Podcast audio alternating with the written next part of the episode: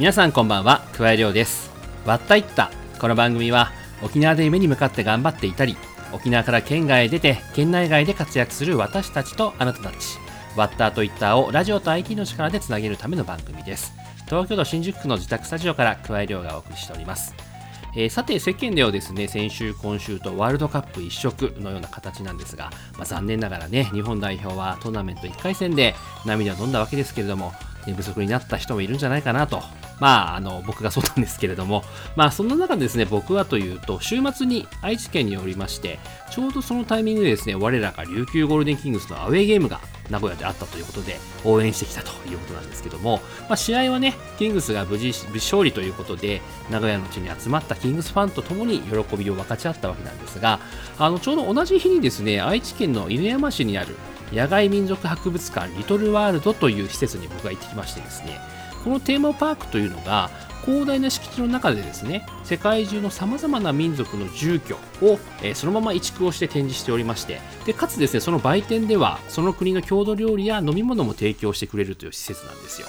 で例えばねインディアンだったりイヌイットアイヌだったりとかあとはインドネシアにミクロネシアハワイにアフリカそしてドイツやスペイン、イタリアといったヨーロッパまでですね、それぞれの国でどういう暮らしを送っているのかがわかるという、まあ、素晴らしいテーマパークだったんですが、実はその施設の一番最初にあるのがですね、なんと八重山地方の古民家だったということで、そして合わせてですね、その隣の売店では沖縄料理やオリオンビールを出してくれるということで、まるでね、沖縄に帰ったかのように楽しめるというですね、まあ、キングスの試合もそうなんですが、こうして日本のどこにいても沖縄の風を感じられるっていうのはですね、たまらないなと思った今日この頃でございます。というわけで、11回目の割ったいった始まります。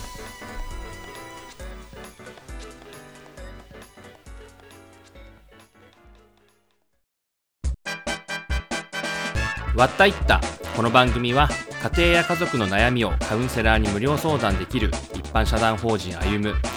クラウドサービスフォトブリッジを運営する株式会社バリューブリッジ他各社の提供でお送りします。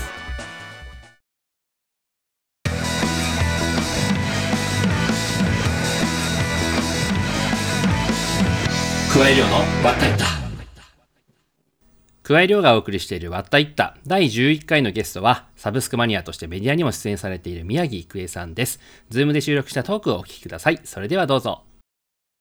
えー、それでは本日のゲストですが、えー、インテリアコーディネーター、ライター、フォトグラファー、そしてメディア運営なども手掛けるとともに、サブスクマニアとしてメディアにも多数ご出演されている宮城いくえさんです。宮城さん、どうぞよろしくお願いいたします。はい、よろしくお願いします。はい、では、最初にですね、私から宮城さんの経歴について簡単に紹介できればと思っております。えー、宮城さんは那覇市出身で、那覇高校を卒業後に、那覇市のインテリアショップにて、インテリアコーディネーターとして7年間勤務をされ、その後、えー、ケータリング事業に興味を持ち、2012年に東京のケータリング会社へ転職と、その際に上京をしたというところですね。はい。で、そこでケータリング業界で5年ほど働いた後に、そこからこうウェブ業界を志し、サイト制作やデザインなどについて、えスクールで学んだ後、2019年に個人事業主として、そして今年の9月からは法人化して現在に至るというところで、さまざ、まなあの職種をこなすパラレルワーカーのような形で働いていらっしゃる宮城さんに、今日はいろいろと伺えればと思っております。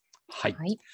ということで、じゃあ、まずはですね、やはりまずはその上京するまでのお話を伺えればなと思っておりますが、まずはこう、はい、インテリア、インテリアコーディネーターとして働いたというところなんですが、高校卒業した後、数年経ってから、まあ、趣味がてらインテリアコーディネーターの資格を取ってみようかなっていうのがきっかけですね。まあ、そこから掘り下げつつ、えっと、先にコーディネーターの資格を取る前に勤務先には出会ったんですけれども、那覇市にお店構えていたところに、ただのお客さんとして通ってたんですけど、で、あの、通ってるうちになんかちょっと店主の方とお話しする機会があって、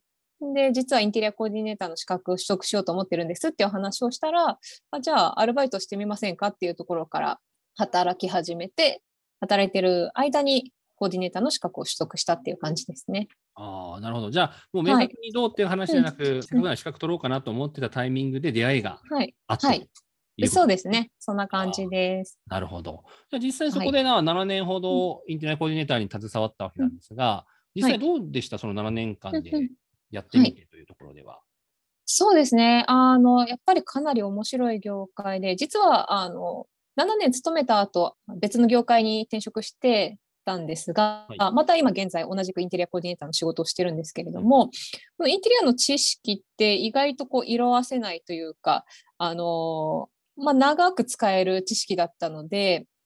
あの結構こう地続きで使えるなんでしょうね能能力というか技術というかそういったものだったのですごい良かったなと感じてますね。ああ、なるほど。じゃ最初の職種としては非常にうん今でも助かっているという感じなんですかね。そうですね。あと普通に生活してて役立つので、あの自分の部屋作りとかはいその辺もそうです。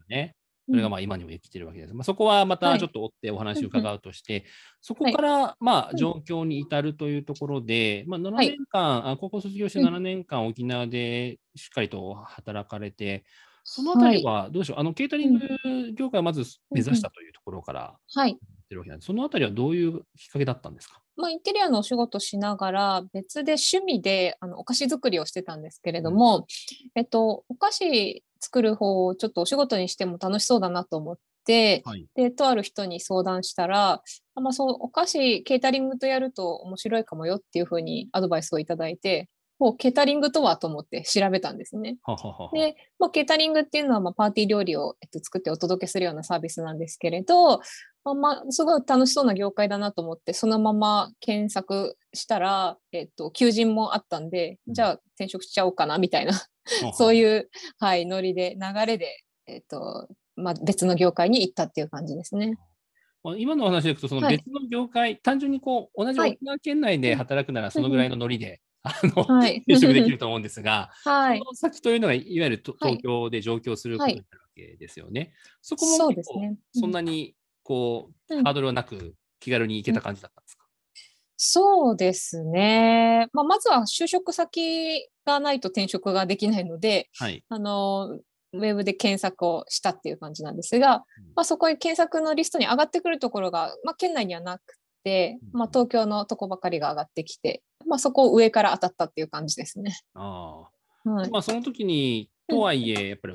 うん沖縄から出ることになるわはい。けですよね。はい。そうですね。あたりはそんなにじゃあ、プレッシャーというか、なかった感じなんですね？そうですね。なかったですね。まあ、あの、高校卒業して1年間だけ関西の方に住んでたこともあって、まあ、全くあの沖縄から出たわことがないわけではなかったのと、あとはまあ振り返ってみればなんですが、えっと、妹が東京の方に、えっと、いて嫁いだりしてたので、はい。まあ、私が一人っきりで東京っていうわけでもないですしなんかあんまり関係なく、うんうんうん。まあ、沖縄から出るぞっていうそんな大きな決断っていう感覚はないですね。うんうん。まあ、そんな形で、まあ、転職が決まり、えーまあ、上京してきたというところでうん。あるかと思うんですが、実際どうでしたか、その上京してきて、仕事のところではやっぱりちょっとこうスピードみたいなものが求められる部分はい。あのレスポンス早くとか早く決断するとか、まあ、そういったのは求められるなっていうのは感じましたね。で実際、そのケータリング業界でもいくつか、はい。まあ、職を変えていらっしゃって、広島にもいたりしたんですか、はい、そうですね。広島にも1年ちょっといましたね。はははは。い。東京でいて、広島でいて、で、まあ、うん先ほどお話しあった、まあ、卒業後の大阪もいてと、まあはい。いわゆる県外をいくつか転々としてきたわけだと思うんですが、はい。何か。その違いとかってありましたかね、そのエリアごとにというか、県ごとにというか。そうですね。まあ、やっぱ広島はちょっと独特な雰囲気があるというか、あのこう発着する空港も山の上にあったりとか、そうですね。はい。えっと、そうですね、まあ、新幹線だと東京から4時間かかるとか、はい。まあ、つまりちょっとその楽楽に行き来できるような土地ではなかったので、あのその分その土地の色濃さみたいなものはあるなっていうのは感じましたね。正直、あの沖縄行くより大変ですもんね、東京からだ大変、めちゃくちゃ大変です。と ね。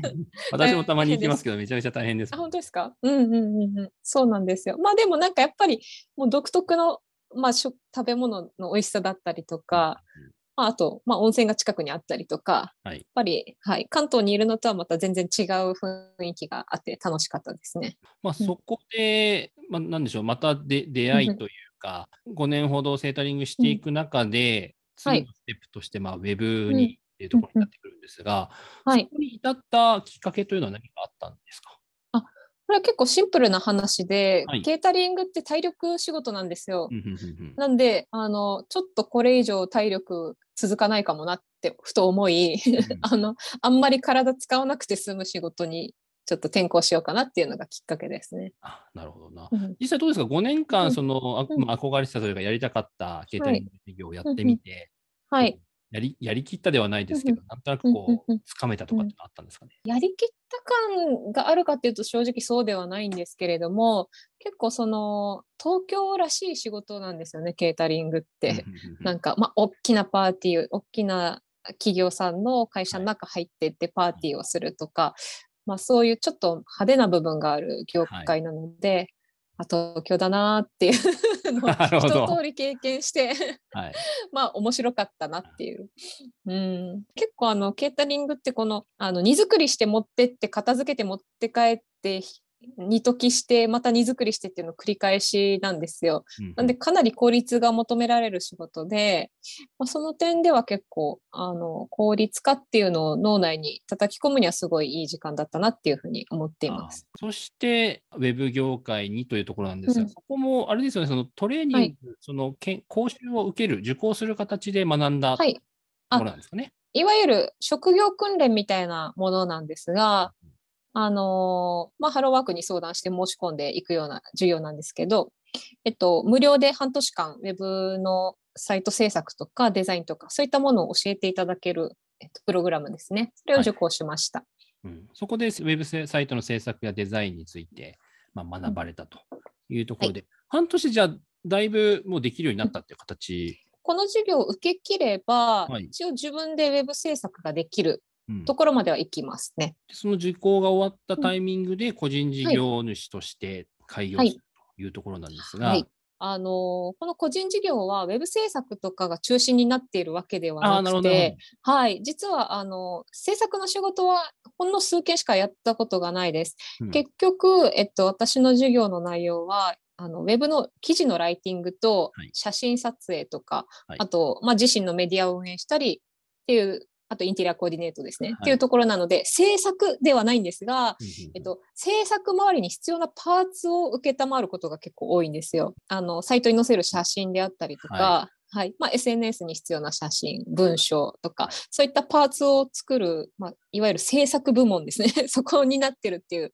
感じなので、はい。まあ、結局学んだことについてはあのウェブ制作の全般どういう流れでサイトが作られていて、まあ、どういうパーツが必要でみたいなものは一通り学びその一部を担うような、まあ、事業をやってるっていう感じですね。まあ、うん。今のお話を伺うと、ここまでに出てこなかったライティング、ライター、ライティングと写真とって話が出たんですが、この2つはどこで経験されたんですか、これ両方ともあの独学というか、うんあの個人的にやってたことがどんどん仕事になったみたいな感じですね。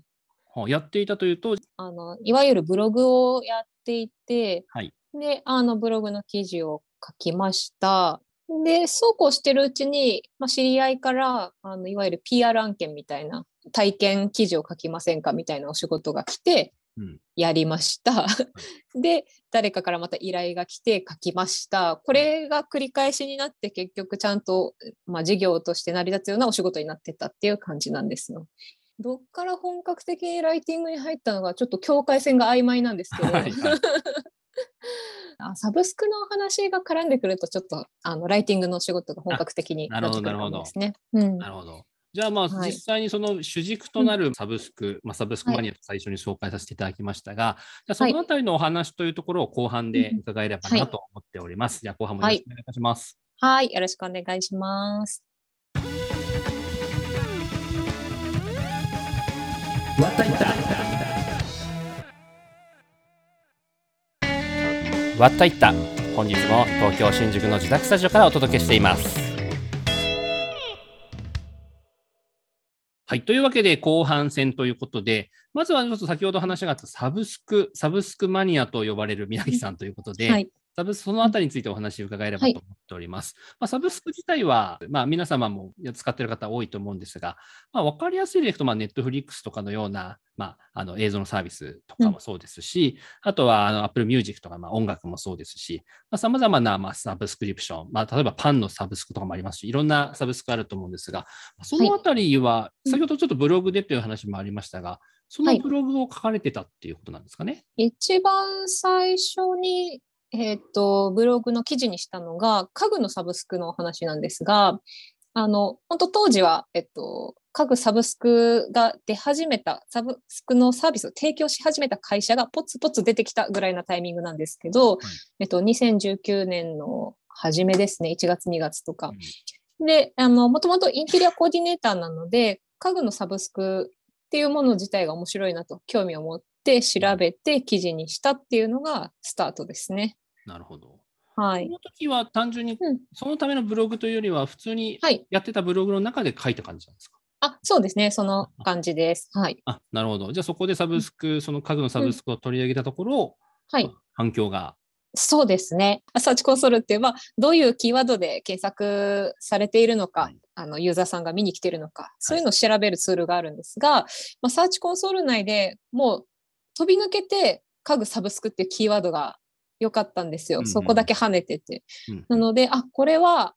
掘り下げるべきだなっていうことで、どんどんサブスクに関する記事を書いていったっていう感じですね。まあ、その見に来て、自分のブログ見に来てくれる方を増やすためにということで、一番評判が良かった。まあ、実際にしてきたサブスク周りの記事をどんどん増やしていった、はい。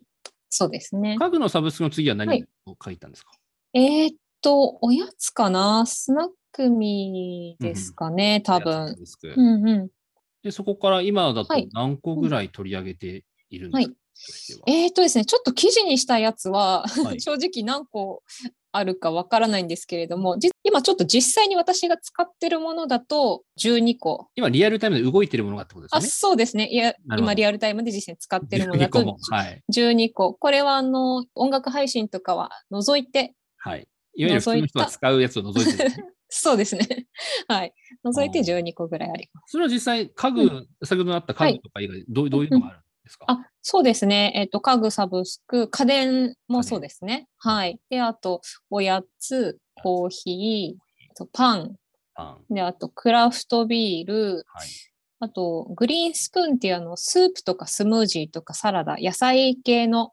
えっと、食品を送ってくれるものと、あとは、えー、と、ブランドバッグのサブスク、うん、それから今、ペット飼ってるんですが、ペットのカメラ、ペットをモニタリングするカメラ、うん、あとはアートですね。うんうん、で、それから、まあ、宿泊施設を利用できる旅行のサブスク。はい。はい、こんな感じですね。なるほど。多岐にわたるっていう感じ、はい、そうですね。はい。まあ、そういった意味ではもうほぼか、まあ、家電家具からスタートして、身の回りのというか生活している中の多くの部分がサブスクで、はい、まあ、住ん住んでるというか、そうなってるという形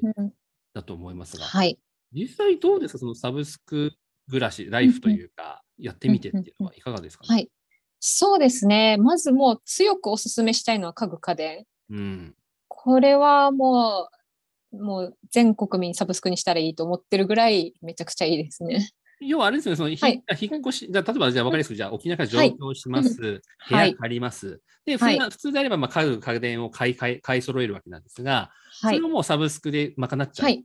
そうですね。ほとんどは賄えると思います。そうするとあれですよね、だって初期投資が安くなるしという。はい。あ、そうですね。おっしゃる通りです。ここよく言われるので、ちょっと注意点なんですけど、はい、どんぐらいお得になるんですかってめちゃくちゃ聞かれるんですけど、はい、別にお得ではないです。あの、ちゃんと言っとくと。お得じゃないんですけど、あの、例えば100万円分の家具を、あの、引っ越しのタイミングで購入するのと、それを月々に割って支払うのとじゃあ、いきなり出ていくお金がだいぶ違うじゃないですか。はい、ここのキャッシュフローの改善というか、うんうん、あのいきなりボンと大きな出費をせずに、まあ、徐々に支払うことで、今欲しい生活はすぐ手に入る。ここですね。まあ今ちょっと大きな額でお伝えしましたが、例えば私がもうすごくいいなと思っているのが、ガスコンロついてないお家、はい、たまにありますよね。はいはいはい、自分であのコンロを買わなきゃいけないお家、はい、で、このコンロって次の家行ったらほぼほぼいらないじゃないですか。確かに しかも、えっ、と、都市ガスとプロパンでは、いこのガス器具は、えっと違うので、はいその、そこが違っただけでも、もうこのガスコンロいらなくなるわけですよ。はい。これをサブスクにすると。我が家の場合は1台、えー月1000円でうん。ガスコンロ借りてるんですけど、はい。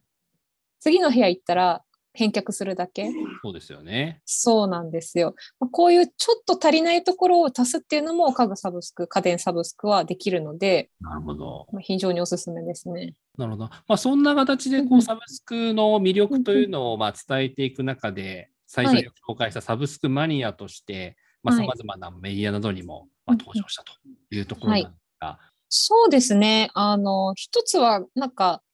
こう、サービスの中の方が結構喜んでくださったというか、うんうんあの、まあ、例えば、スナックミーというおやおやつのサブスクがあるんですけれど、まあ、これをずっとあの4年ぐらい使ってるのかな。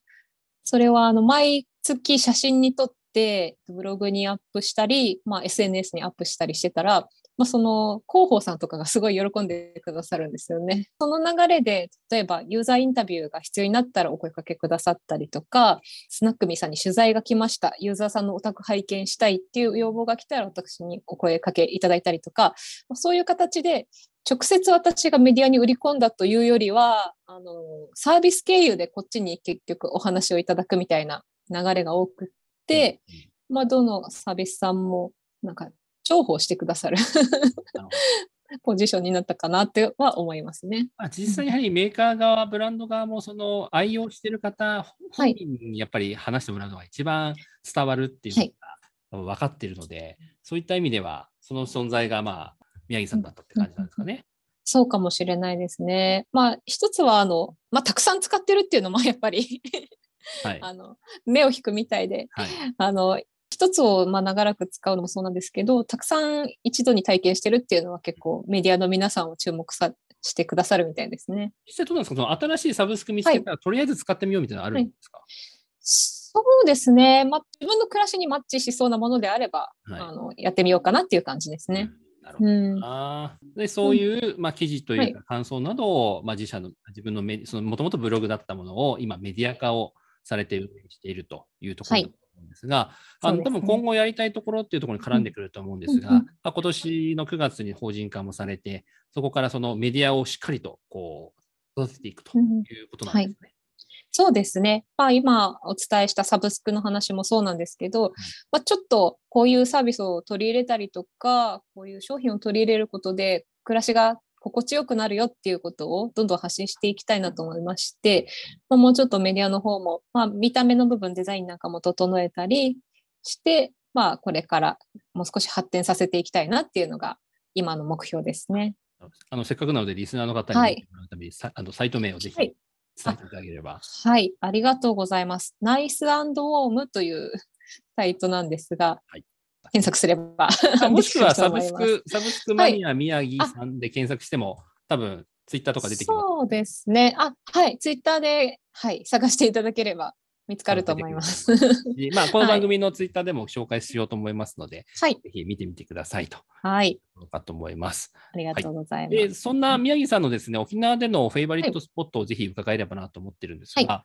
そうですね。あの、最近のと、もう本当に特にお気に入りが、チャタンのジバゴコーヒーさんですね。ゃ、めちゃめちゃおしゃれなコーヒーそうですね。そうですね。おしゃれですね。なんかその、ジバゴさんってこう、見た目だけじゃなくて、かなりこう、筋、一本筋通った感じのコーヒー屋さんなんですけど、はいあの、コンセプト作りからかなりしっかりやってらっしゃって、もう、ジバゴの世界が出来上がってますよね。うんなるほどな。じゃあ今は帰帰るたびに自分がコーヒーでちょっと一息つくみたいな、そんな感じなんですかね。そうですね。必ず寄らせていただいて、あの、お洋服も可愛いのがいっぱいあるので。なんかはい T シャツとか買って帰ってますね。ありがとうございます。はいはい。じゃあ、えーそろそろ時間になりましたので、最後にですね、この放送を聞いている、まあ、リスナーでしたり、えー家族などに一言お願いできればと思います。はいそうですね。一言難しい。まあ、あの、今ちょっと Web っていうものが存在しているので、いつどこにいても自分の好きな仕事できたり、好きなことできたりするので、まあ、沖縄にいながら東京のお仕事を受けたり、東京にいながら沖縄のことを思ったり、いろいろできるので、まあ、自由に楽しく暮らしていただけたらなと思います。なるほどな。そんな、じゃあ宮城さんの今後の、まあ、メディアですね、サブスクのメディアもちょっと興味をあの皆さん持っていただきながら応援できればと思っております。はい。それでは本日のゲストは宮城圭さんでした。ありがとうございました。はい、どうもありがとうございました。加え量の割ったいった。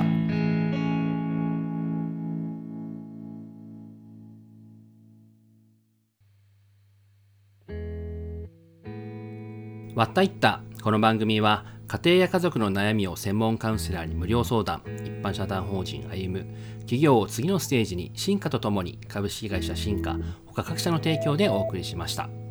というわけでエンディングです。宮城さんとのトークいかがでしたでしょうか、えー、サブスク自体はだいぶ浸透してきたと思いますがぜひ宮城さんのサイトを見て様々なサブスクを使いこなしてもらえればなと思っております。わったいったでは番組への感想やゲストに聞いてほしい質問、また話を聞いてみたいというゲスト候補を募集しています。メールアドレスは watta, watta.rokina.co.jp また、ツイッターの番組公式アカウントへの DM、ハッシュタグはカタカナでワッタイッタでもお待ちしています。番組公式ノートでは収録のこぼれ話や過去の放送回のポッドキャストも掲載していますので、ぜひそちらもチェックしてみてください。さて、来週のゲストですが、この番組のスポンサーの株式会社バリューブリッジから東東京で活躍している若手社員2人をゲストにお迎えします。これまでのゲストとはまた違った形で、企業の中で働く等身大の生活に迫ってみたいと思いますので、どうぞお楽しみに。というわけで今回はこの辺でお相手は桑井亮でした。それではまた。